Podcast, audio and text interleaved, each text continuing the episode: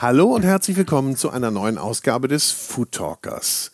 Mein Name ist Boris Rogosch und wie ihr wisst, spreche ich in diesem Podcast mit Menschen, die etwas vom Kochen, Essen und von guten Lebensmitteln verstehen. Und auch von guten Getränken, denn unser Gast ist heute Caroline Thompson und sie ist Barchefin in der Oval Bar im Fraser Suites Hotel in Hamburg. In diesem Fünf-Sterne-Haus ist sie gemeinsam mit ihrem Mann für das gesamte kulinarische Angebot verantwortlich, aber ihr Platz ist hinter der Bar. Und ihr ganz besonderer Fable ist Cocktail und Food Pairing. Und darüber wird sie uns gleich einiges erzählen, aber sie erzählt auch, wie sie überhaupt hinter der Bar gelandet ist. Denn Frauen hinter der Bar, das ist immer noch etwas ungewöhnlich. Sie hat ursprünglich als Köchin gestartet, wollte dann aber den Kontakt zum Publikum und ist dann hinter der Bar gelandet. Hatte Stationen in Hamburg, München, Florida, unter anderem bei Donald Trump. Und was der gerne trinkt, das verrät sie auch gleich. Sie war dann in London, kam zurück nach Hamburg und hat hier gemeinsam mit ihrem Mann ihren Platz gefunden. Und als kleine besondere Überraschung hat Caroline mir einen Food Talker Drink kreiert. Und äh, der hat mir ganz besonders gut gefallen. Ich hoffe euch auch. Jetzt ganz viel Spaß mit Caroline Thompson und bevor es losgeht, kommt jetzt noch ein bisschen Werbung. Diese Episode hört ihr mit freundlicher Unterstützung von Amaro Montenegro. Und Amaro Montenegro ist der legendäre Bitterlikör aus Italien. Den gibt es seit 1885 und er wird fast unverändert hergestellt. Aus 40 Botanicals, die nach einer Geheimmischung zusammengesetzt werden. Da ist dabei Muskatnuss, süße, bittere Orangen, getrocknete Orangen, Koriandersamen, Majoran, Oregano, Beifuß, Zimt, also ein wunderbares Spektrum und das ergibt natürlich auch ganz besondere Geschmacksnoten von bitter, kräuterbasiert über würzig, blumig bis hin zu süß geröstet und ja, aber auch frisch und fruchtig und er eignet sich hervorragend zum Mixen. Und hier noch ein kleiner Tipp, denn mein Lieblingsdrink ist der Monte.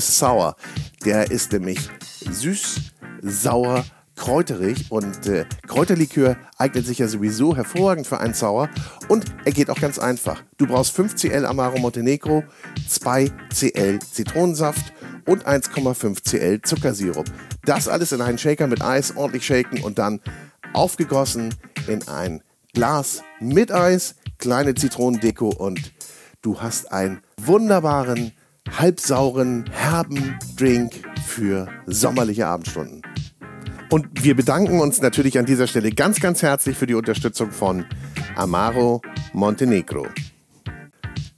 Und jetzt ganz viel Spaß mit Caroline Thompson, die uns in die Welt der Cocktails und Aromen entführt. Und auch diese Episode wird präsentiert von Der große Restaurant und Hotelguide.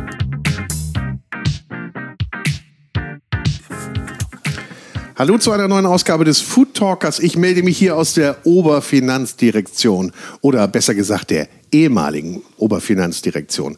Caroline Thompson erklärt uns jetzt, die ist nämlich heute mein Gast, was es damit auf sich hat. Hallo Caroline.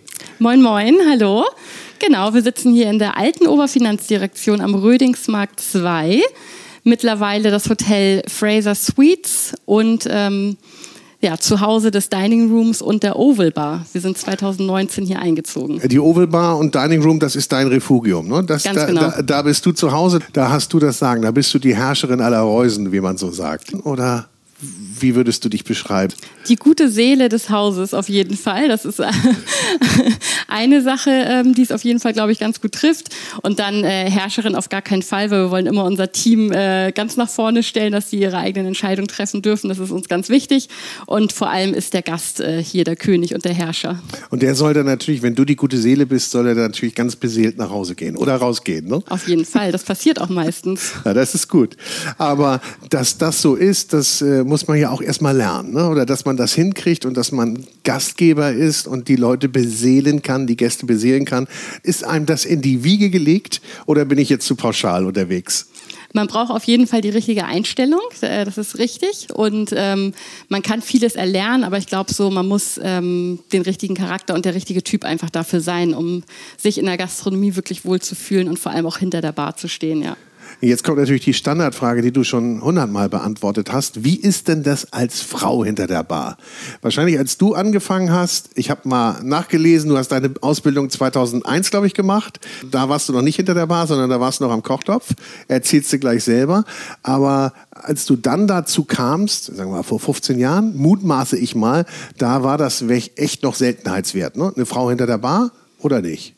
Doch, das war wirklich eine reine Männerdomäne. Also ich war eigentlich äh, die ersten Jahre, also in der Ausbildung sowieso schon ähm, die einzige Auszubildende, die es wirklich an der Bar lange ausgehalten hat und die sogar nochmal zurückgeholt wurde aus dem Bankettverkauf. Das ist eine Abteilung, die habe ich dann übersprungen.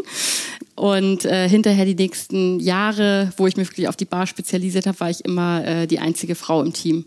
Das stimmt. Und kriegt man dann eine Sonderbehandlung oder will man die gar nicht? Oh, man will die auf gar keinen Fall aber man bekommt sie trotzdem ein bisschen, aber man hat sich da ganz gut reingefuchst oder ich zumindest, weil ich immer ähm, als Vermittlerin sozusagen äh, ja, mich eingesetzt habe oder es kam einfach so ganz automatisch ähm, ein bisschen Streitschlichterin, weil Männer ja doch immer sehr ähm, sich profilieren und immer alles am besten können. Und äh, wenn die dann eben sehen, oh, da ist eine Frau, die hat äh, einen ganz anderen Blickwinkel auf Sachen oder ganz andere Ideen, ähm, haben wir uns nachher super gut ergänzt und äh, es hat richtig Spaß gemacht.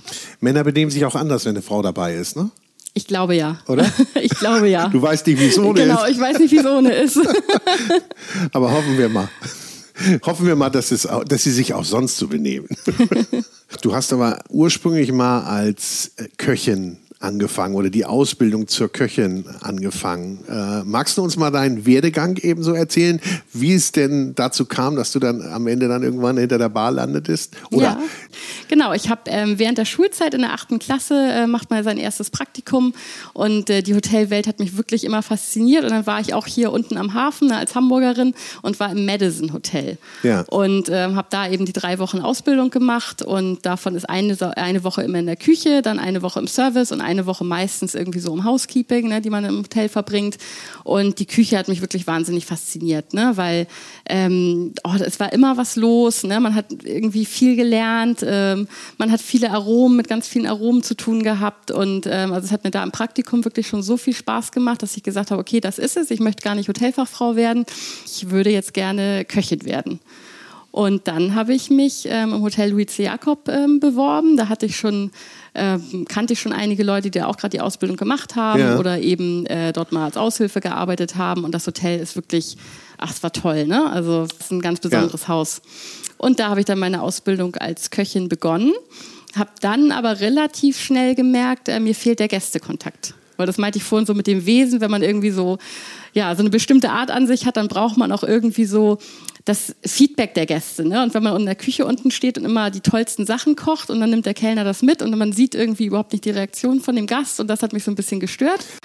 Und dann hatten wir im Louis C. Jakob gibt es diesen Patisseriewagen. Das heißt, wenn man in der Patisserie war als Auszubildender, dann hat man selber Pralinen machen dürfen und hat dann eben auch nach ähm, ja, nach dem Essen, meistens sogar 21 Uhr oder so, ähm, mit diesem Patisseriewagen ist man ins Restaurant gefahren und äh, hat dann den Gästen selber seine selbstgemachten Pralinen angeboten. Und da habe ich gemerkt, oh toll, ich kann irgendwie was was selber machen und habe auch das Feedback von den Gästen. Da hieß es wahrscheinlich, wann kommt Caroline denn endlich wieder? Die hat sich wieder verquatscht. ja, manchmal war das, glaube ich, so. Aber es hat Spaß gemacht und meine nächste Abteilung war dann eben auch nach der Küche ähm, die Bar, als ich mich dann dafür entschieden hatte, doch schweren Herzens, dass ich lieber schon im Hotelfach bleiben möchte. Aber ähm, es gibt ja anstatt Hotelfachfrau und Köchin gibt es ja noch den Beruf des Restaurantfachmanns oder Frau.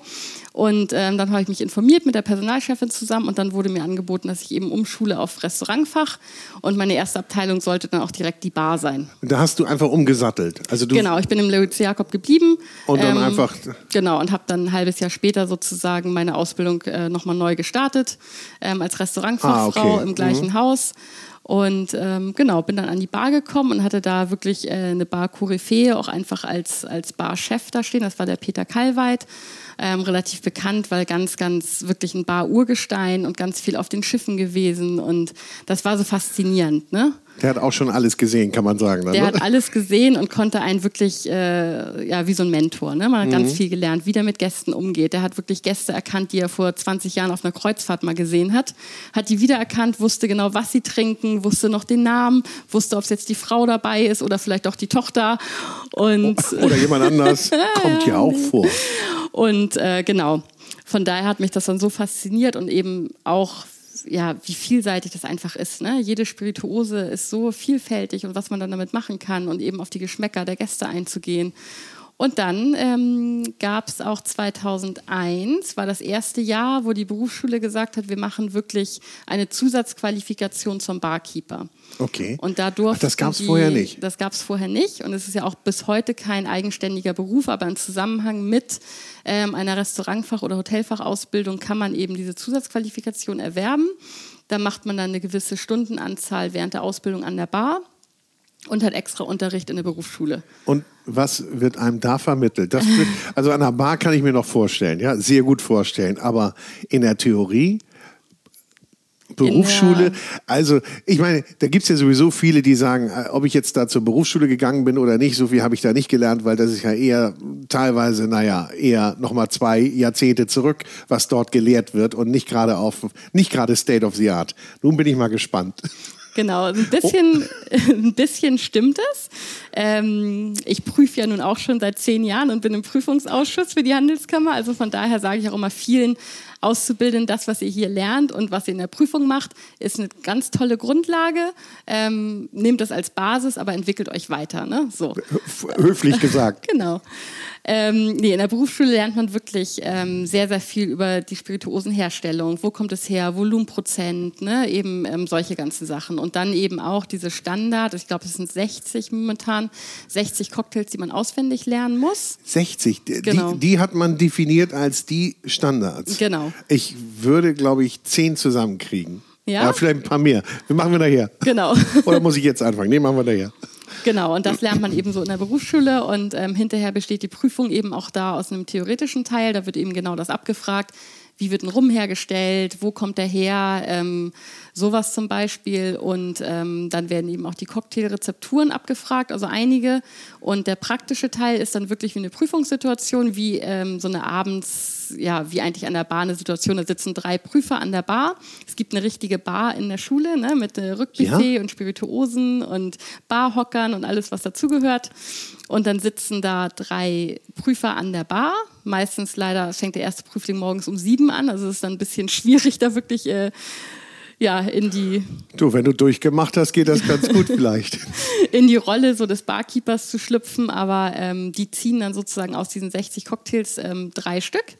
Ähm, und die müssen dann zubereitet werden und auch gerne in so einer gastorientierten Situation, ne? dass man die Gäste begrüßt. Schönen guten Abend, äh, Sie möchten gerne Singapur Sling, sehr gerne. Und dann hat man. Singapur Sling, ist das einer von den 60? Einer, ja. ja wie, wie, was ist da drin? Oh, das ist äh, ein Gin-basierter Cocktail, Gin, okay. Mhm. Benediktin, ähm, Contro ist mit drin, Zitronensaft, dann gibt es die Raffles-Variante mit Ananassaft ähm, oder eben Soda, die klassische Cherry Hearing ist noch mit drin. Aha. Ja, und Angostura Bitter aber der ist, der ist aber nicht so populär gerade, ne? Oder ich glaube nicht, aber ich war tatsächlich äh, vor Corona, ich glaube vor zwei, zweieinhalb Jahren, war ich mal äh, auf der Fontenay ähm, Dachterrasse oben und ja. da habe ich einen Singapur Sling getrunken, der stand auch in der Karte. Okay. Ja. Wie ist denn das überhaupt? Ich mache mal gerade einen Schwenk. Cocktailkarte, wenn du so eine kreierst, müssen die 60 denn da drin sein? Also wir haben, glaube ich, keinen von den 60 da drin, weil es Keinen? wirklich, nee, es ist wirklich, äh, wir sind ja hier, ähm, ich sag mal ein bisschen was heißt ein bisschen, wir sind eigentlich sehr kreativ. Ne? Wir haben ähm, Rotationsverdampfer unten an der Bar, wo wir wirklich Spirituosen selber aromatisieren können. Ne? Wie geht das? Ähm, Wie geht das denn? Du darfst jetzt nicht einfach so sagen. man nimmt eigentlich einen Neutralalkohol oder einen Wodka oder ähm, ja, was man eigentlich so ja. nehmen will. Hauptsache genug Volumenprozent. Ähm, und dann ist das ein Gerät aus der Chemie eigentlich. Ne? Also man kann damit Parfums herstellen, man kann wirklich eigentlich fast alles damit machen und man kann ihn eben auch an der Bar einsetzen.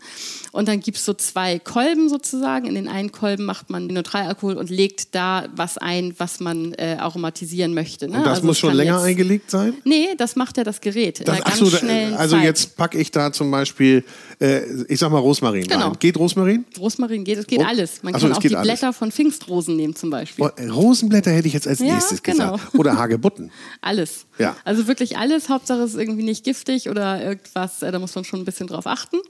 Aber, ähm, und dieser Rotationsverdampfer kann eben wie eigentlich eine Mazeration machen, aber es ist eben nicht so, wie man es in der Küche macht, vielleicht in so Vakuumbehälter und dann äh, erhitzt man es oder macht es kälter, sondern ähm, das geht in einer ganz, ganz schnellen Zeit und der arbeitet eben mit diesem Druck. Ne? Das heißt, ähm, man mazeriert bei einer sehr geringen Temperatur, ähm, sodass äh, die Flüssigkeit hinterher ein ganz, ganz tolles, feines Aroma hat. Und man kann auch wie ähnlich wie beim Thermomix nachher die Programme selber einstellen. Man guckt, okay, Rosmarin ist am besten bei 28 Minuten auf 40 Grad zum Beispiel. Dann tippt man das alles da ein und dann muss man das nur noch hinterher auf den Knopf drücken und jeder kann es in der gleichen Qualität machen.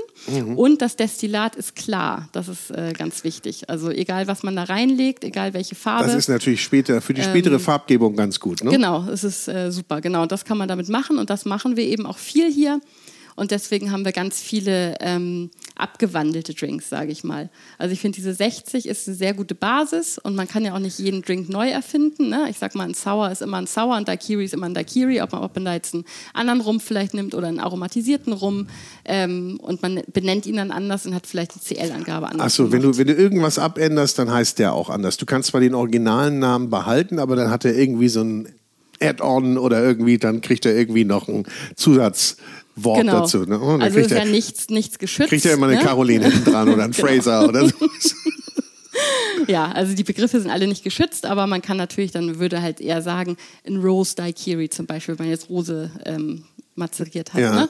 ähm, dass die Gäste vielleicht wissen, okay, ein Daiquiri trinke ich gerne, weil da hat man natürlich schon mal irgendwo gehört und dann weiß man, worauf man sich einlässt und weiß dann eben, was nochmal dazugekommen ist an Aroma.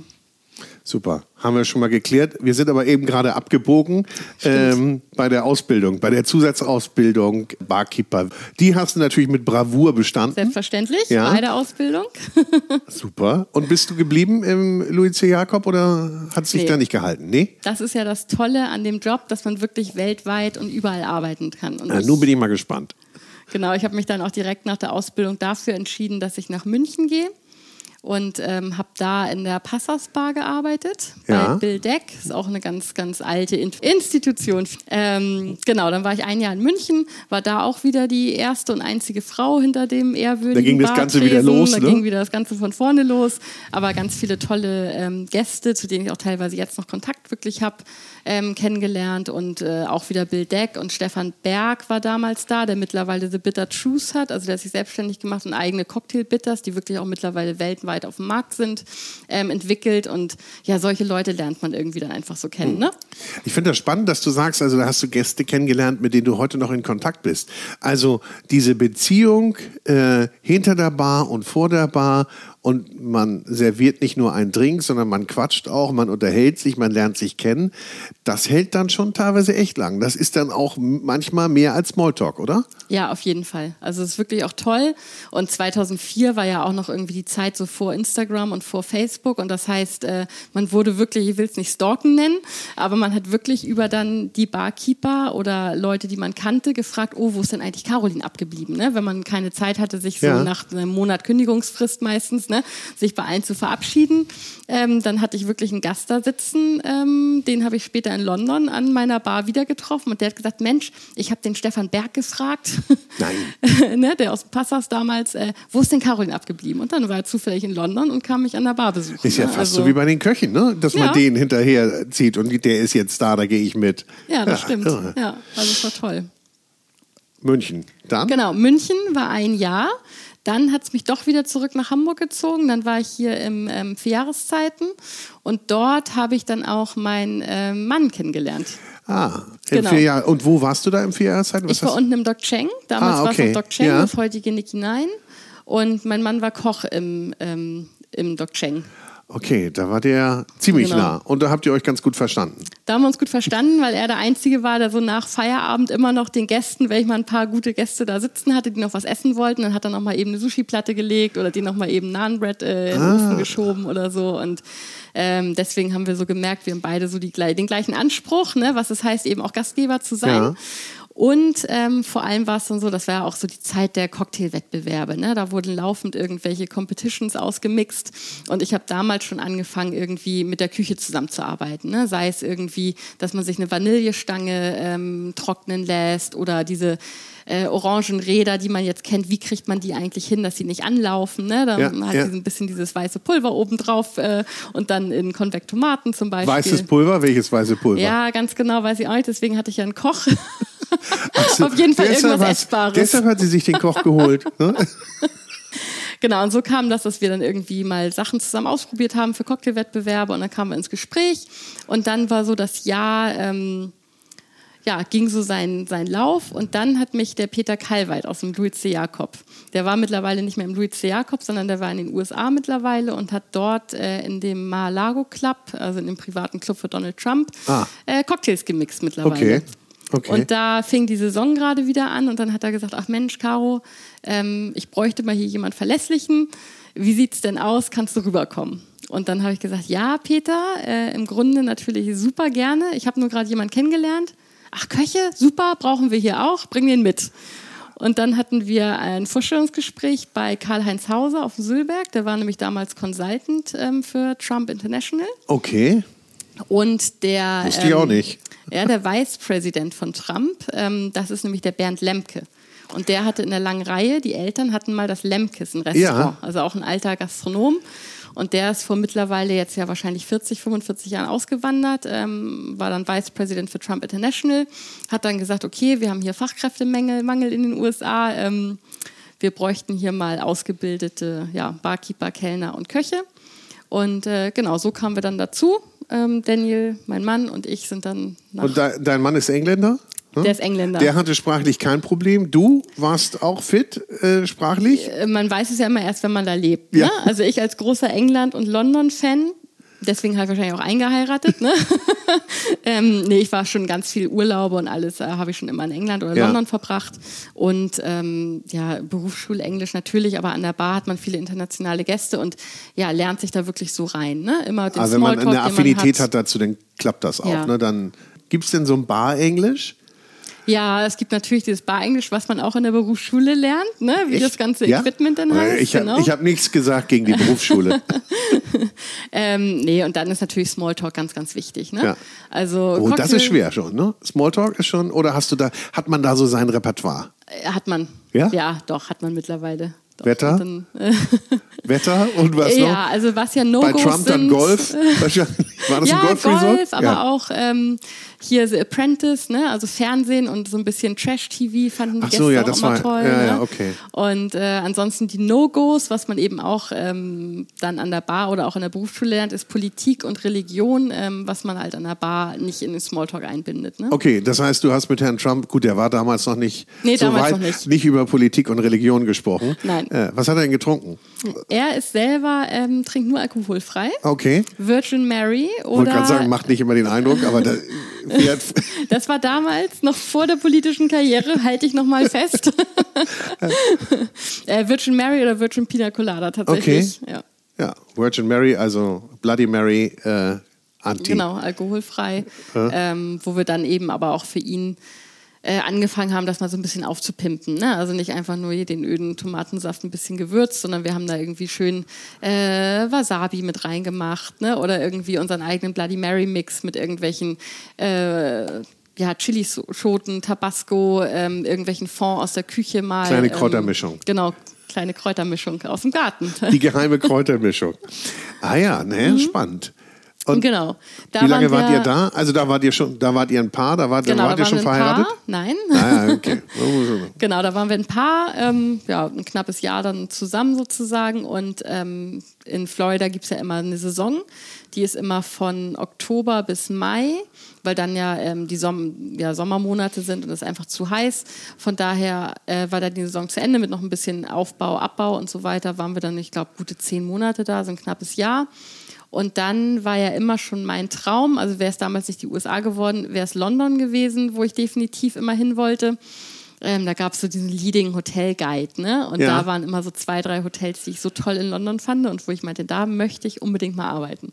Und da habe ich mit meinem Mann gesprochen oder damals noch nicht mein Mann, mit Daniel und habe gesagt, Mensch, du bist ja Engländer, wie sieht's denn aus? Wollen wir nicht nach London? Und dann hat er gesagt, toll, er kommt selber nicht aus London, hat zwar da mal so ein bisschen gearbeitet neben seinem ähm, Cooking College, so, ja. da macht man so Praktika, aber er hat gesagt, nee, machen wir gerne. Und dann sind wir nach London gezogen und haben da auch noch vier Jahre dann knapp gewohnt. Und wo war der da? Ähm, er war bei Gordon Ramsay viel, ja. ähm, hat da das ähm, Petrus mit eröffnet und war Royal Hospital Road, ähm, war aber auch im The Berkeley, da hat er angefangen direkt ja. nach, äh, nach den USA und dann nachher für eine Company Covent Garden Hotel. Die haben Covent Garden Hotel, die haben Soho, ähm, da war er so ein bisschen äh, Supervisor an allen Häusern. Okay. Und ich war tatsächlich ähm, ja, ganz... Äh, zu meinem Lebenslauf doch sehr auffällig, weil ich vorher immer so ein Jahr da, ein Jahr da war in gewissen Positionen und war dann wirklich dreieinhalb Jahre im One Aldrich Hotel. Ja, genau. und da wolltest du, das war auch dein Ziel gewesen. Ja, also mein Ziel war ähm, eigentlich immer so, habe ich mir das Ziel gesetzt, ich wollte irgendwann mal Barmanagerin ja. sein, allerdings in einem der großen Hotels in Hamburg. Ne? Weil für ja. mich waren immer Aus Auslandaufenthalte ja. waren immer toll, aber als Hamburgerin ist einfach Hamburg ist die schönste Stadt der Welt. Ne? Und das kann man noch besser beurteilen, wenn man ein paar Jahre weg war. Ähm, aber genau nach den dreieinhalb Jahren oder knapp vier Jahre waren es dann, die wir in England waren, stand dann auch Familienplanung so ein bisschen äh, an. Und dann haben wir gesagt, ach Mensch, das machen wir doch lieber in Deutschland oder in Hamburg mhm. anstatt äh, in London. London ist ja auch teuer, ne?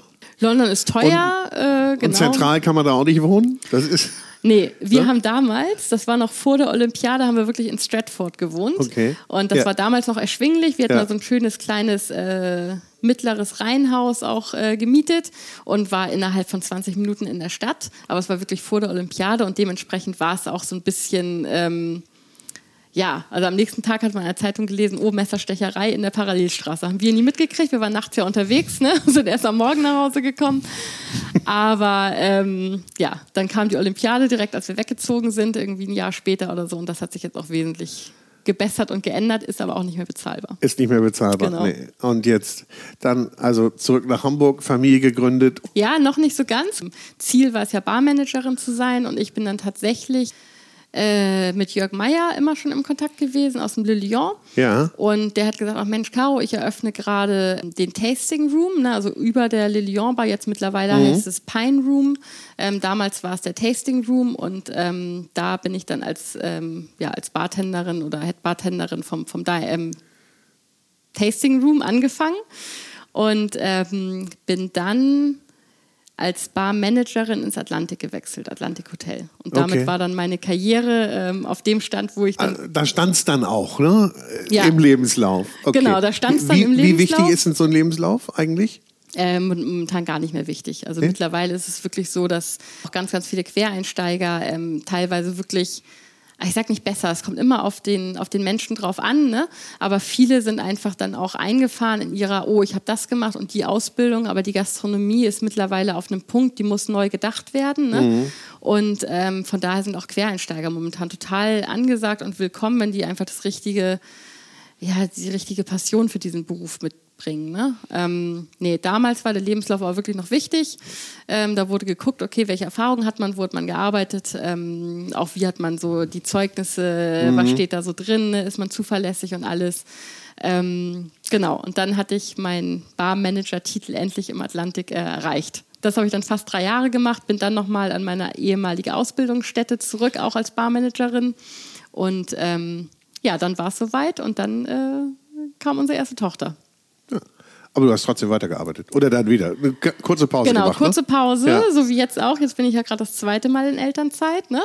Und mache aber viel zu Hause, Recherche, ne? Mhm. Oder eben auch äh, nette Gespräche, so wie jetzt. Genau, habe dann ein Jahr Auszeit genommen sozusagen, bin dann aber wieder zurück. Ähm, bin dann in Reichshof ähm, an Hauptbahnhof gewechselt. Größtenteils war ich am Personalbüro und habe mich da ums Recruitment gekümmert, um die Auszubildenden und. Da ja, warst du nicht mehr am Gast. Hat dir das gefehlt? Ja, sehr, ja. wirklich sehr. Deswegen, Hast du dann auch wieder gedreht? Genau, deswegen kam es dann sehr ähm, zugute, dass wir eben angesprochen wurden, dass die tolle Immobilie hier am Rödingsmarkt ähm, frei ist sozusagen und dass da ein Fünf-Sterne-Hotel geplant ist und ähm, dass der F&B-Bereich, also Restaurant, Roomservice, alles was dazugehört, ähm, outgesourced ist. Das ist so das ähm, Konzept von Fraser Suites, dass sie sich eben ja, lokale Betreiber suchen. Ne? Dass mhm. eben ähm, gerade hier für die Hamburger oder in welcher Stadt die eben auch sind, dass die äh, ja, dahin gehen, dass sie nicht sagen, oh, noch ein äh, fremdes Fünf-Sterne-Hotel, ne? man kennt es nicht, es ist ja sowieso die Schwellenangst mhm. wirklich sehr hoch gegeben, dass man eben sagt, okay, da sind Leute, die kennt man vielleicht schon ein bisschen, dass man ja eben Gäste versucht schon ins Hotel reinzuholen. Die einen genau. kennen, so, ne? die, einen die dir hinterher stalken. Ja, ja. Das heißt, ihr seid voll verantwortlich? Wir sind voll verantwortlich. Ja. Äh, ist eine gute Partnerschaft, aber hat natürlich auch immer seine ja, seine ja, gerade, gerade in so schweren Zeiten wie der Pandemie, ne, da ja. muss sich so eine Partnerschaft dann ja auch beweisen. Ja, das hat, hat sich auf aber jeden Fall, auf ne? jeden Fall. Ja, okay. Es war wirklich ein ganz toll, ja, eine ganz tolle Zusammenarbeit. Und wir haben viel, viel Ideen auf den Weg gebracht und viel zusammen äh, gemacht, dass wir das eben auch überstanden haben. Ne? Ideen nehme ich mal auf. Überstanden sehe ich, zum Glück. Ähm, Ideen, du hattest vorhin gesagt, das war so die Zeit der Wettbewerbe. Ja. Das war mal so eine Zeit, wo das extensiv betrieben wurde. Du hast auch einen Titel, ne? Du erzählst es gar nicht. ja, ich habe ein paar Wettbewerbe äh, ganz gut abgeschnitten. Also mein Highlight war eigentlich in London, ne, wo ich wirklich aus über 60 Barkeepern ähm, den zweiten Platz damals gemacht hat. Also es war dieses äh, London Best Bartenders oder UKBG äh, Champion. Ne? Ähm, da war ich in der, in der Vorauswahl auf dem ersten Platz, nachher in der, in der großen Competition war ich dann immer noch auf dem Pla zweiten Platz. Ne? Also das war wirklich, oh, super. ja, weil London eben damals schon so ein anderes Pflaster war. Ne? Ja. Also das war, war, schon, war schon wirklich toll. Das war 2010 und ähm, ja, dann habe ich noch so ein paar Competition. Und damals war es eben so, ähm, da war es noch ein bisschen einfacher. Jetzt mittlerweile gibt es auch die Competition, aber da muss man sich teilweise schon wirklich eine Woche für frei nehmen. Und wer kann das eigentlich? Ne? Und damals war es eben so, da hat man einen Cocktail kreiert, ist dann da hingefahren, hat den ausgemixt, dann hat die Jury am gleichen Tag entschieden, so, der Cocktail ist einfach vom Geschmack her, vom, von der Präsentation, der ist der tollste, den küren wir jetzt heute als Gewinnerdrink. Und heutzutage ist da, hängt da wirklich wahnsinnig viel dran. Ne? Da muss man sich über das Produkt äh, informieren und vorher noch irgendwie drei Seiten Fragebogen ausfüllen und ja, Social Media ist ganz viel. Da muss man erstmal einen Monat ähm, bei der viel Competition erstmal Posts machen und Content bringen und äh, Ach, ja. viele Likes kriegen. So und ein richtig ist, langer Prozess. Ne? Genau, das ist ja. einfach ein wahnsinnig langer Prozess mittlerweile und von daher gibt es immer noch ein paar große Competition, die auch dann hoch angesehen sind, aber nicht mehr so wie früher. Aber es gibt schon viele oder gibt es so diesen einen, ich sag mal, lokalen Meister, Europameister, Weltmeister oder gibt es so viele Meisterschaften parallel? Nee, Meisterschaften gibt es tatsächlich nur eine eigentlich von, ja? der, von der Deutschen Barkeeper Union, ne, der DBU. Mhm. Ähm, und da werden dann eben immer die Meister gekürt. Und ansonsten ist es immer von, von Companies, ne, von den großen, von Bacardi, ja. von Diageo. Und da gibt es auch einmal im Jahr. Ähm, eine Competition und da ist man dann aber nicht Meister, sondern ist man dann, äh, ich weiß gar nicht, wie sich das alles nennt, weil ja, da habe ich keine Zeit mehr für. Genau, sowas. Und äh, die Deutsche Barkeeper Union, welche Rolle spielt die? Ist es äh, so ein ganz moderner, kreativer, hipper Haufen oder die sind dran. also die, die wandeln sich gerade. Die sind in der Transformation oder wie? Die sind in der Transformation, machen es auch eigentlich sehr gut, weil die sehr in, die, in den Nachwuchs investieren. Ne? Okay. Also sie sind jetzt wirklich da dran, auch mit den Berufsschulen wirklich äh, versuchen, wirklich da eng zusammenzuarbeiten, ne? dass es eben nicht mehr einfach nur äh, diese 60 alteingestaubten Drinks gibt, sondern eben auch mehr äh, diesen Beruf auch einfach wieder attraktiv zu machen. Ne?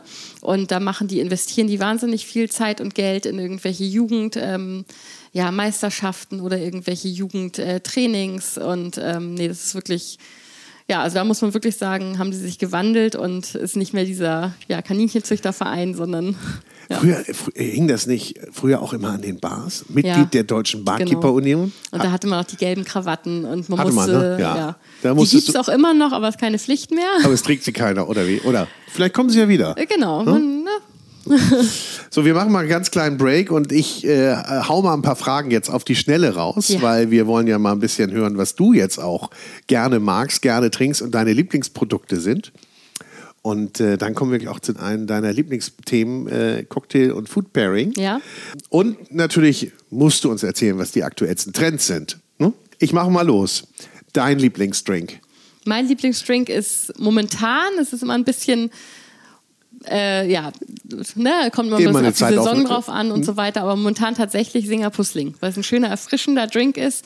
Auch einer von den alten klassischen, bisschen herb, ähm, aber erfrischend. Also guckt euch den nochmal an oder bestellt ihn mal, den Singapur Sling. Lieblingsaroma? Lavendel, Lavendel. Ja. Okay. Immer? Ich meine, ist Lavendel eigentlich Sommer oder Winter? Oder kann beides, ne? kann beides. Das also Lavendel ist ja eigentlich eine immer, immer grüne Pflanze, würde ich jetzt mal sagen. Doch, Lavendel ist, äh, finde ich, ganz, ganz spannend. Und Salbei.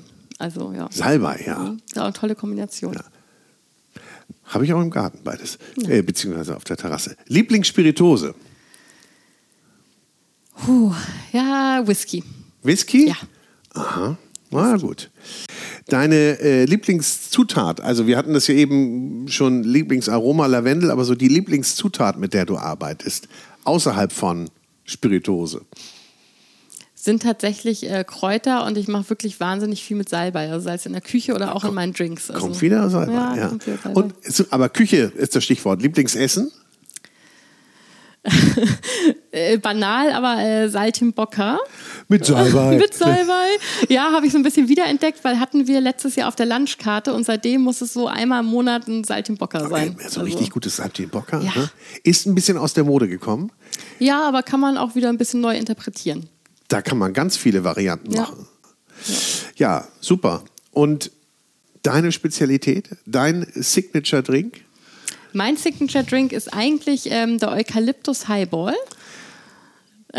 Kam nämlich auch äh, die Idee damals aus London, weil wir da äh, ganz, ganz hohe Decken, so ähnlich wie hier jetzt auch gehabt haben. Ne? War auch so ein, ähm, war ich auch in einer Lobbybar mit Decken, wirklich, ich glaube, bis in den dritten Stock. Und äh, da waren immer so ganz tolle Blumengestecke. Und dann kam ich den einen Morgen da rein und da war das Blumengesteck, wurde gerade frisch gemacht mit ähm, Eukalyptus. Und da habe ich gedacht, ach Mensch, habe ich mal ganz schnell gegoogelt, ob es irgendwo giftig ist oder nicht. War es aber nicht. Und da habe ich mir da mal so ein Ästchen abgerissen. Hast gepflückt? habe ich gepflückt und habe den in einen Drink gemacht. Und äh, das war ein Wodka-basierter Drink. Ne, habe nachher eine Infusion gemacht, also den Wodka so ein bisschen ähm, kalt mazeriert mit diesem Eukalyptus, ähm, ein bisschen Eiweiß dazu für, den, für die Konsistenz und den Schaum, ähm, Säure, also in Form von Zitrone. Ähm, ja, Wodka, Zitrone, Eukalyptus, Eiweiß, äh, bisschen Zuckersirup, beziehungsweise in dem Fall habe ich dann schon Honig genommen. Da hat man ein bisschen rumexperimentiert, dass man eben nicht mehr alles mit Zucker macht, sondern sich eine alternative Süßung sucht. Und dann mit Soda aufgefüllt. Fertig war der Eukalyptus Highball. Und das ist Super. bis heute, das war auch einer der ersten Drinks, den ich hier serviert habe. Klingt aber gut. Muss ich mal probieren. Mhm. Ja, Auf gerne. jeden Fall. Kriegt man, wenn man so einen Drink kreiert und der wird dann irgendwann ein Klassiker, den gibt es dann auf der ganzen Welt irgendwann. Wie oft passiert das? Oh, ganz. Einmal im Jahrzehnt? Oder? Ja, also wir haben in Hamburg hier wirklich zwei, die das geschafft haben. Zwei ne? haben wir? Genau, Okay. das ist einmal der Gin Basil Smash Genau. von ähm, Jörg Meyer und dann gibt es noch die von der Betty ähm, aus dem Chuck Club auf, dem, auf der Reeperbahn, die hat die Buttermilch Margarita. Buttermilch Und, Margarita. Genau. Da kommt es immer drauf an, das war so, als die Drinks kreiert waren, das war so die Hochzeit von der Mixology. Die Mixology ist ja, ähm, ja schon internationaler jetzt als einige anderen ähm, Magazine, weil es eben auch Österreich und Schweiz die gibt und dann vor allem auch, ähm, ich sag mal, Jörg Meyer natürlich einen großen Einfluss hatte, auch gerade nach London und äh, überall ist er ja eigentlich gewesen. Ja. Ne? Und die Betty hat zu der Zeit auch im Le Lion gearbeitet und nach dem Gin Basil Smash, das war ein paar Jahre später, kam diese Buttermilch Margarita, die es mittlerweile auch auf ein paar ähm, Karten, glaube ich, weltweit geschafft hat. Ähm, von daher ist es eigentlich nur eine gute Vernetzung. Ne? Also zu dem Zeitpunkt war Ah. Ähm, die Zeit der Gastschichten. Das heißt, der Jörg Meyer hat ganz, ganz viele Gastbartender, sei es aus Tokio oder aus London oder irgendwoher eingeflogen.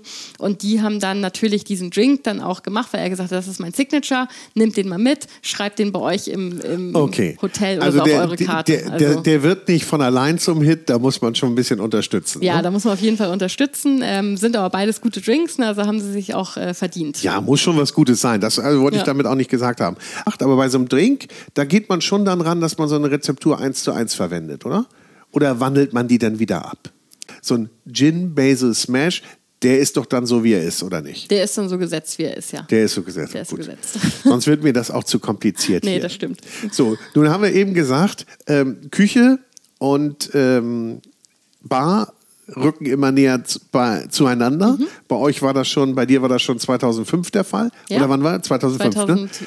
Genau. Ja, 5, Ob das jetzt genau. an äh, an deinem Mann lag oder an deiner Affinität, das wissen wir nicht. Vielleicht wolltest du einfach nur häufiger in der Küche sein.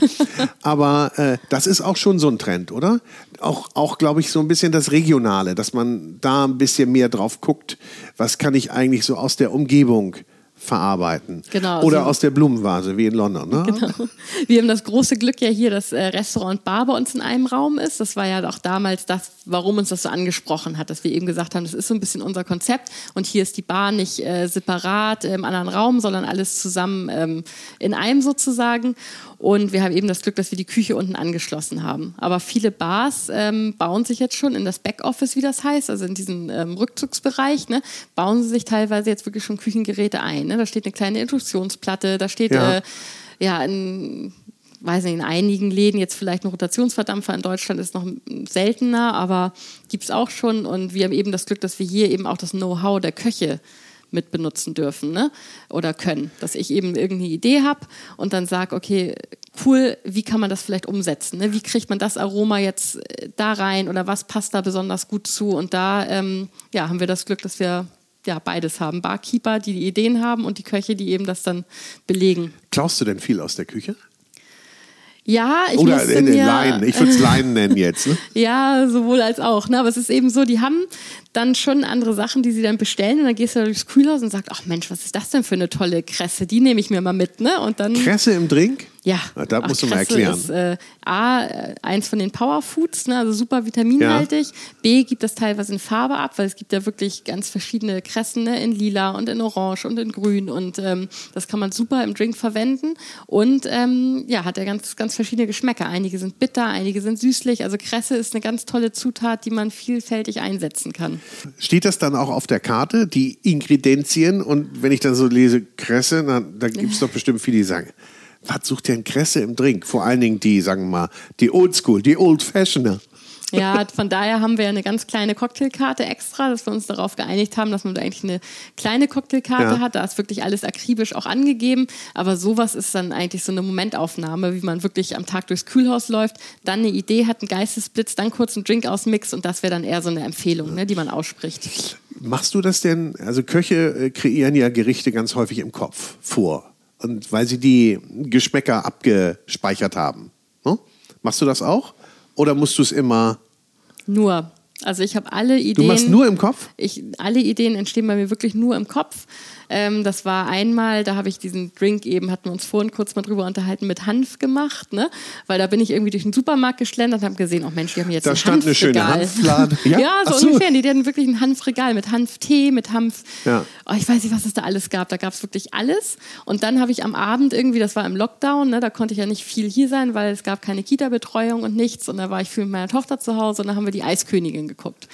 Und da kam diese Northern Lights, ne? Und dann hatte ich irgendwie einfach nur mein Handy da liegen und habe irgendwie Northern Lights gegoogelt, ne? Einfach mal, wo kommen die vor, was weiß ich und so weiter.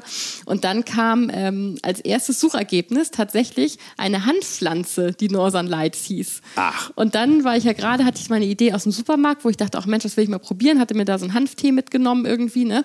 Und äh, dann entstand wirklich dieser Drink bei mir zu Hause im Kopf, dass ich dann diesen Hanftee ähm, aufgekocht hatte, den einreduziert habe als Sirup, ne? hatte dann irgendwie noch äh, ja, mein Wodka zu Hause stehen, ne? was, man, und, ja.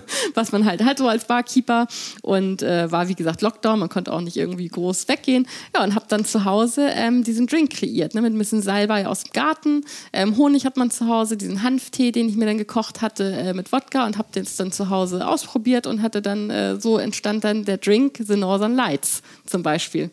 Klingt gut. Ja. Ist ein toller Name auch. Ja. ja. Ja, und jetzt ähm, auch wieder, wo wir auch gerade so ein bisschen über Trends vorhin gesprochen haben, ist ja so ein bisschen dieses Low ABV. Ne? Leute achten wieder mehr auf ihre Gesundheit. Mhm. Und ähm, da war eben auch ein Drink, den ich mit einem Amaro äh, jetzt kreiert habe, ne? mit äh, Amaro Montenegro. Genau, unser Sponsor dieser Folge. Ja. Genau, sehr schön. Genau, da kam die Idee eben auch wieder zu Hause auf, weil ich habe dann so äh, mein Leben Revue passieren lassen. Ne? und dann kam jetzt im Sommer, ne, also so ein Tag, wenn ich jetzt rausgucke, das versetzt mich so ein bisschen zurück nach London. Ich habe ja im Das heißt, du hast jetzt für uns sogar was oder für mich was kreiert. ja, genau. Sensationell. Für den Food Talker. Für den Food Talker kreiert. Würdest du den dann auch Food Talker nennen? Ich kann ihn Food Talker nennen. Genannt habe ich ihn erstmal ähm, eigentlich These Days, also solche Tage, weil jetzt Ah, man okay. rausguckt. Okay. Aber These Nee, Days ich denke gerade dran, weil der äh, Food Talker ja gerade seine hundertste Folge Ja. hatte und dann kann man, vielleicht Ja. kann man dem ja den Food Talker widmen. Aber vielleicht erstmal, vielleicht probieren wir den erstmal. Ja, können wir gerne machen. Ja? ja. Ich habe auch schon ähm, einiges vorbereitet, kann aber hier gerade nochmal das Eis frisch auffüllen natürlich. Das ist ja Ah. immer die Hauptzutat in Drinks, muss ja Darf ich, darf ich mal ablenken? Was, was gehört eigentlich in eine Hausbar? Was muss ich eigentlich in einer Hausbar an Equipment haben und an Drinks? Minimum Ausstattung. Also schön wäre auf jeden Fall ähm, ein Shaker. Ja. Ne, weil Den hören wir schon- jetzt gleich. Genau. Ein Shaker ist für die Konsistenz immer toll, wenn die Drinks wirklich so, so eine schöne Schaumkrone haben. Ne? Ja. Ähm, und sag mal gerade, Da sieht man auch ein bisschen, dass er noch nicht abgestanden ist. Ne? ja. Und man lernt ja in der Berufsschule, dass äh, schwer zu vermengende Zutaten müssen geshakt werden, ne? wenn man Okay. jetzt Säfte, Zucker, Süße und so weiter drin hat. Ähm, Drinks, die eigentlich nur aus einer Spirituose jetzt und ein bisschen Säure und ähm, einem Filler bestehen, die müssen eben nicht geshakt werden, die kann man eben auch rühren. So, also von daher irgendwas zum Rühren, irgendein Gefäß, einen etwas längeren Löffel. Ähm, Wäre schön, Eis ist wichtig. Und dann muss man gucken, was man gerne mag. Also es gibt also die Basisspirituosen, das wäre Wodka, Gin, ähm, Cognac, Tequila, sowas in der Art. Aber muss man eben gucken von seinem Geschmack, ne, was man, was man mag. Also so ein, zwei Spirituosen, verschiedene wären ganz schön. Ähm, und ansonsten hat man eben auch viel in der Küche. Ja, ah, So, und das ist er jetzt. Äh, Genau. Also der These Days heißt der. Und da haben wir jetzt These Days, also hat mich so ein bisschen in meine Zeit äh, nach London zurückversetzt, war an so einem Sommertag. Ne? Ich habe eben in der Nähe von Covent Garden gearbeitet und musste da immer aus der, aus der Tube steigen und bin dann immer so über den Covent Garden geschlendert. Und Darf ich deinen war auch ja, nochmal nehmen? Ich, Gerne. Entschuldige, ich, will, ich höre Covent Garden geschlendert. Ich mache nämlich äh, derweil mal ein Foto davon. So, möchtest, Und- ja, wir nehmen dich einmal mit drauf, so als Beweis. Und dann mache ich noch einmal so hier. Und der Covent Garden war halt einfach, ach, so eine tolle Atmosphäre, ne? Gerade im Sommer, da war immer was los. Dann hatte man da die Künstler, die da standen. Dann hatte man immer so diesen leichten Duft irgendwie von, von Popcorn oder von gebrannten Mandeln. Äh, also es war immer schon ein Erlebnis, äh, darüber zu schlendern und die Bar-Community war vor allem immer so toll, dass man immer jemand getroffen hat, ne? Weil man kannte sich da wirklich durch die Wettbewerbe oder durch diese UKBG, ne? Das ist diese Vereinigung ähm, in England, die englische Barkeeper-Union sozusagen. Und dann hat man immer jemand getroffen, der auf dem Weg zur Arbeit war oder Feierabend hatte oder frei hatte. Und dann komm, komm, do you have time for a drink? Ja, auf Kurs. Ja. Und weil man sich ja vor der Arbeit jetzt nicht unbedingt einen Gin Tonic gönnt, ähm, kam hier so dieser Amaro, ne? Der gerade mal so 23 Prozent, das kann man mal gut machen. Ähm, Ist da, ja, also er, genau, erstmal Strohhalm. Also nee, ist natürlich kein Stroh, sondern ein Metallhalm. Genau,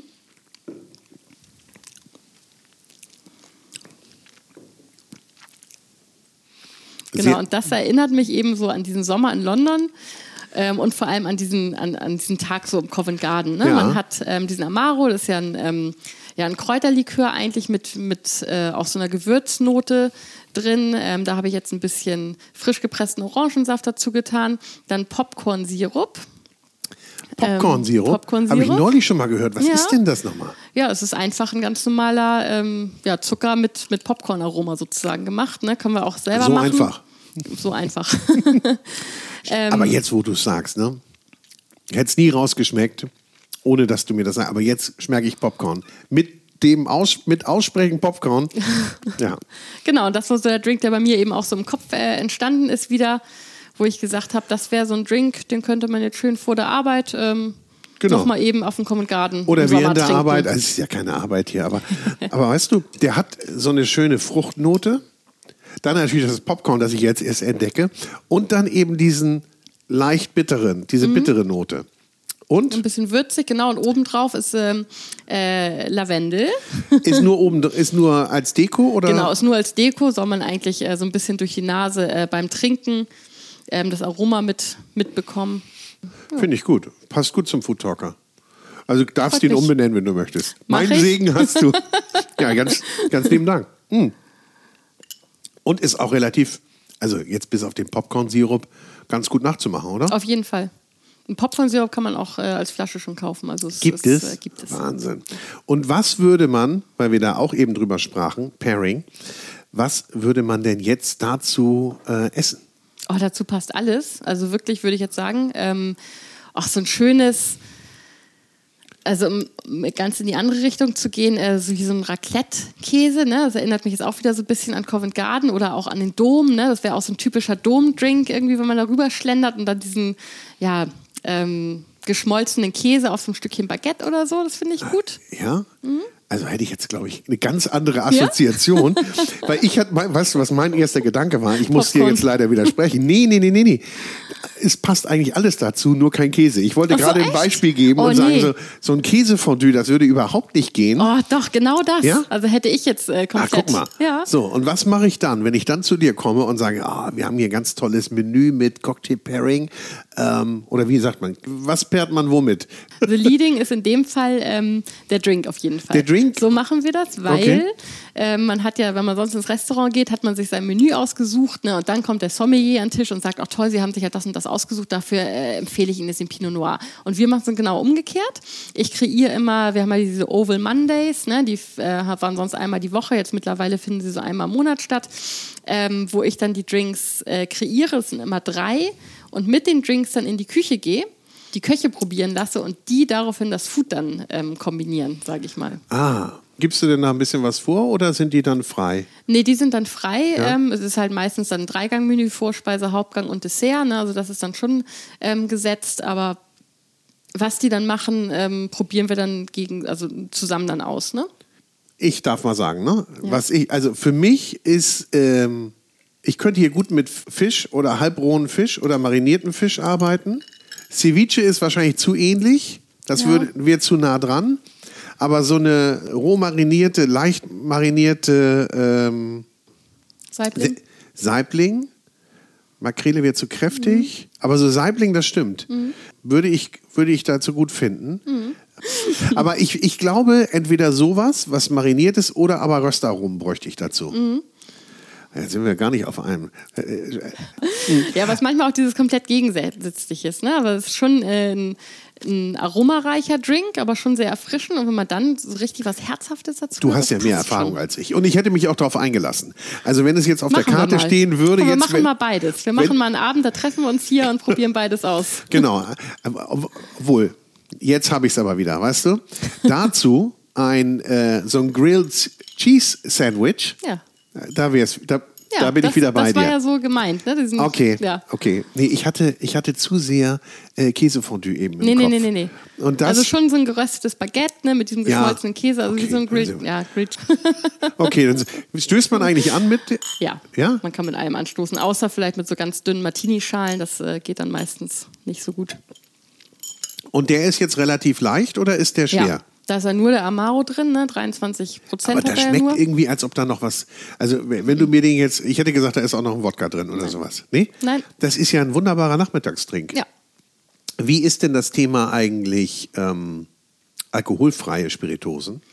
Ja, kommt auch immer wieder. Also ich finde, also auch während meiner Schwangerschaft oder so, oder wenn ich der Fahrer bin, ich glaube, das Letzte, was ich machen würde, würde ich würde mir keine alkoholfreien Drinks bestellen. Also nicht mit was nachgemacht. Ne? Es gibt ja mittlerweile alkoholfreie Spirituosen, habe ich auch mal alle probiert und denke dann so, aber warum? Das ist wie Koffein, äh, entkoffinierter Kaffee. Würde Das ich ist wie eine vegane trinken. Wurst. Ja, also ich verstehe es nicht. nee. Nee, ich verstehe es nicht, weil für mich spielt auch immer so ein Barabend lebt eben auch vom Alkoholpegel, muss ich mal ganz ehrlich sagen. Ne? Also wenn man jetzt komplett, äh, komplett nüchtern in der Bar sitzt, äh, ja, kann man machen, aber es ist nicht das Gleiche. Und deswegen denke ich, muss Hast ich du das auch Herrn Trump gesagt?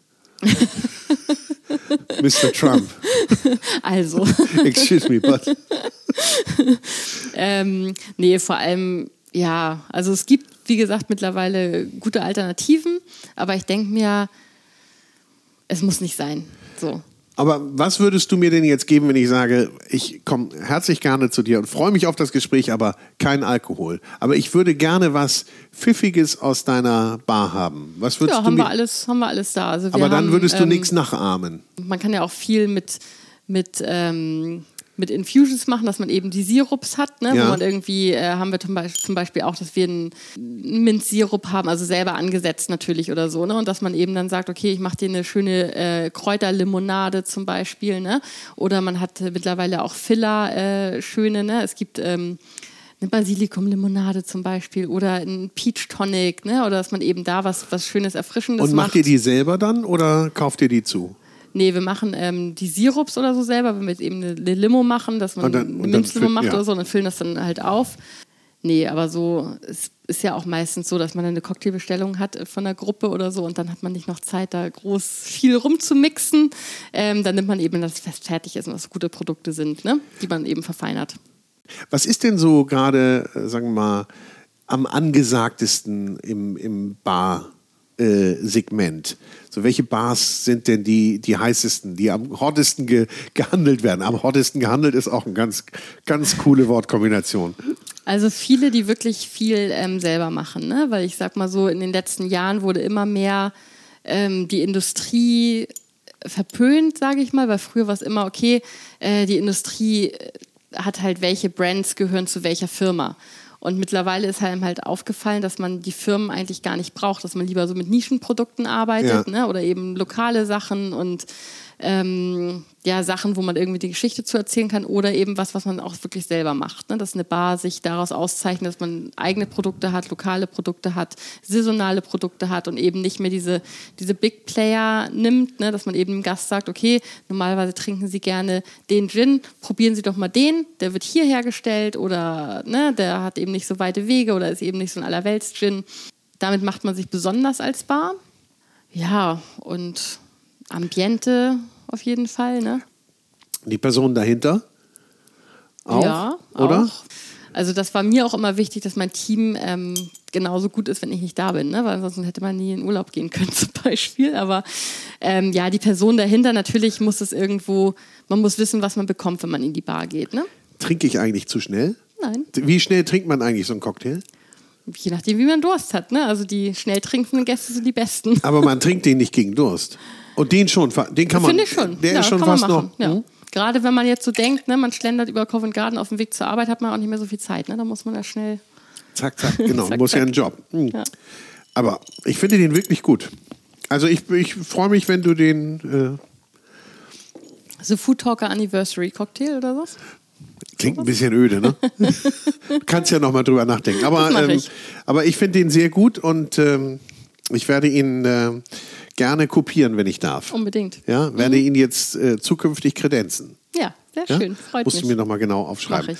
Ähm, wenn du jetzt selber essen gehst, ne, beziehungsweise ähm, was trinken gehst, Mhm. gehst du da als normale Verbraucherin hin? Jetzt geh, du gehst jetzt mit deinem Mann essen und vorher was trinken. Das heißt, wir haben jetzt irgendwie mal Abend ohne Kinder, Wochenende ohne Kinder, was natürlich euch ganz schwer fällt, aber ihr, es ist nun mal so und wir gehen mal irgendwo hin. Wo würdet ihr dann hingehen? Also außerhalb Hamburgs? Auch außerhalb Hamburgs? Ja. Ähm, auf jeden Fall nach London, also nicht ganz London, Ja. ist ein bisschen außerhalb, The Fat Duck. Wollte ich schon immer ausprobieren, Ja. ne? Hessen-Blumenthal. Ja. Weil da eben auch dieses Konzept hinter ist, der macht ja ganz verrückte Sachen. Ja. Das wäre auf jeden Fall eine Erfahrung, die ich auf jeden Fall mal haben will. Ja. Und du, ihr guckt ja mit anderen Augen drauf. Ne? Ja. Also, und es ist ja sowieso auch anders, wenn man bei Kollegen ist. ja. Ne? Dann gibt man sich da eigentlich zu erkennen? Sagt man so, Ja. wenn du jetzt nach London kommst, Auf hallo, übrigens Kollege und so. Weil A ist das Restaurant, wir hatten da mal einen Tisch, aber das äh, ist dann nichts geworden. Mhm. Leider, weil wir den Flug dann, also wir konnten einfach nicht in Urlaub gehen, wir hatten aber einen Tisch gebucht und da kriegt man gar keinen Tisch normalerweise, aber man kennt ja, das ist das Tolle an dem Beruf, ne? wo ich auch immer sage, wenn man Ecke. Mhm. Ähm, wir wohnen meistens bei Freunden, ne, weil man überall jemanden kennt oder Mhm. Bekannte, man schreibt die halt im Vorfeld an und sagt, ach Mensch, wir planen eine Woche Dubai und dann sagen die, ach Mensch, komm hier, ne, welcome, ihr könnt bei uns wohnen oder wir buchen euch ein Zimmer, Family and Friends Rate, ne, dann kann man noch ein bisschen was ausprobieren, aber Ja, das ja. ist das Tolle, dass man eigentlich äh, überall auf der Welt Freunde oder Kollegen hat, weil die äh, Gastronomiewelt halt so klein ist und ähm, Ja, ja, genau. Deswegen ist man dann eigentlich, hat man sich zu erkennen gegeben, weil man die Reservierung eigentlich nicht selber vornimmt, sondern dann halt jemanden anruft, der da arbeitet oder jemand kennt und der dann einen Tisch für einen reserviert ja. oder ein Zimmer oder was auch immer. Genau, also von daher ist man dann meistens unter einem anderen Status. Also es gibt so ein internes Gastro-Airbnb wahrscheinlich unter im Darknet. Ja. ja, sehr gut. Sehr gut. Jetzt, was wollte ich denn noch wissen? Ah, eine Sache noch. Was ist denn dein Ratschlag für gepflegtes Trinken? Also nicht B-Trinken, darum geht es nicht, sondern gepflegtes Trinken. Wie sollte man sich da aufstellen, konditionieren? Also man sollte auf jeden Fall in Deutschland ähm, die Aperitivkultur endlich mal etablieren, weil die gibt es nicht. Und äh, jeder, der es versucht, über die Jahre immer wieder irgendeinen Aperitivdrink äh, zu kreieren, es funktioniert nicht. Ne? Man muss die Leute wirklich dahin prügeln, vor dem Essen nochmal einen Drink zu nehmen. Ähm, man sollte mit einem schönen Aperitiv starten, dann gerne auch die Location wechseln, ne? ähm, dann nochmal... Ähm, ja, einfach den Abend über viel Wasser trinken zu den Getränken ist wichtig und dann eben ja, also alles, was, was gefällt, sage ich mal. Ne? Aber eigentlich äh, ja, früh anfangen und vor allem das trinken, worauf man Lust hat.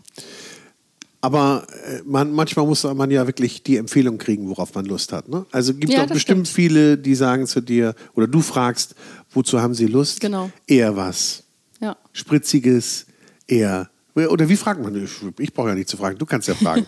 ja, nee, gerne. Man fragt, ähm, äh, auch gerne, wenn man, also im, im Le Lyon haben wir es immer so gemacht, weil da waren wirklich ja Trinkprofis am Werk, ne? Und da hat man das wirklich. Äh, böse.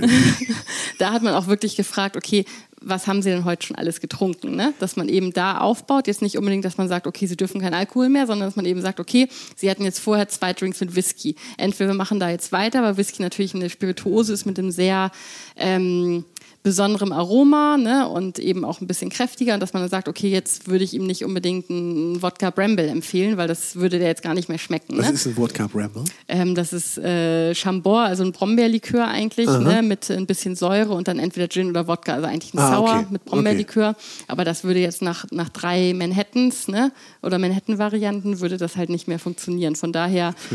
Ähm, ja, sollte man eigentlich die Gäste fragen, wenn man halt irgendwie die Gäste kennt, ne, dann weiß man auch, okay, die waren bestimmt bestimmt heute schon in drei Bars. Dann würde man fragen, okay, was hattet ihr als letztes getrunken? Wie wollen wir weitermachen?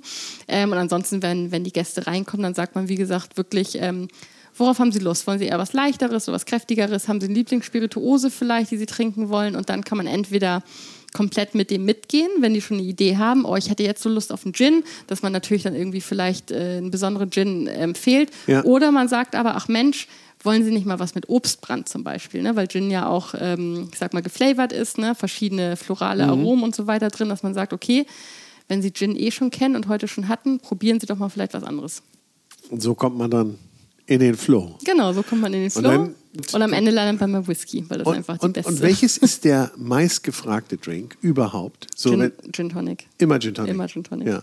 Und was würdest du sagen, ist so, wenn man denn, das ist ja auch immer so eine ganz beliebte Frage, ich stelle sie trotzdem, so, was ist denn der aktuell am meisten äh, neben Gin Tonic nachgefragte Drink? Aperol Spritz. Oh, der hält sich aber, ne? Der hält sich. Der hält ja, sich auf aber. jeden Fall. Ja. So, jetzt haben wir auch schon wieder richtig lange gequatscht und ähm, ich habe meinen Drink aus und da sieht man natürlich die kultivierte Trinkerin halb gerade geleert, obwohl jetzt muss ich sagen, der Drink sieht auch nicht mehr so ansehnlich aus. Ne? Nee, ist ein bisschen verwässert jetzt. Muss, der ist ein bisschen verwässert. Wie ja. ist das denn eigentlich mit dem Verwässern? Mhm. Ich könnte noch so viele Fragen stellen, aber also die meisten Bars und wir auch arbeiten einfach mit diesem doppelt gefrosteten Eis. Ne?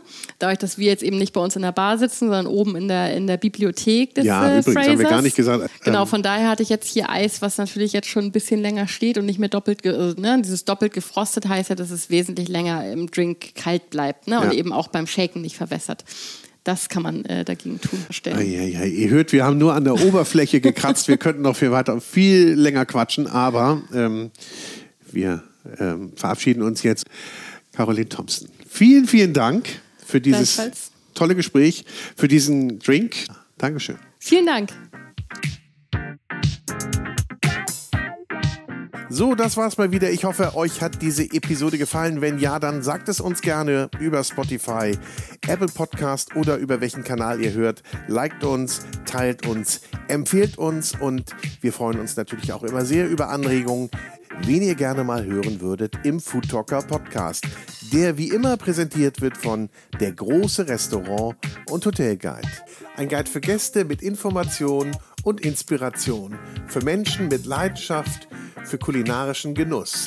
Und jetzt habe ich noch ein bisschen Werbung in eigener Sache. Es gibt nämlich einen neuen Podcast mit mir. Der heißt Vinyl und Wein. Und in diesem Podcast begrüße ich spannende Persönlichkeiten, die ihre Lieblingsplatten mitbringen und wir trinken dazu passende Weine. Ich spreche mit meinen Gästen über deren musikalische Meilensteine und über die Bedeutung von Musik in ihrem Leben. Also, wir hören uns bei Vinyl und Wein. Viel Spaß!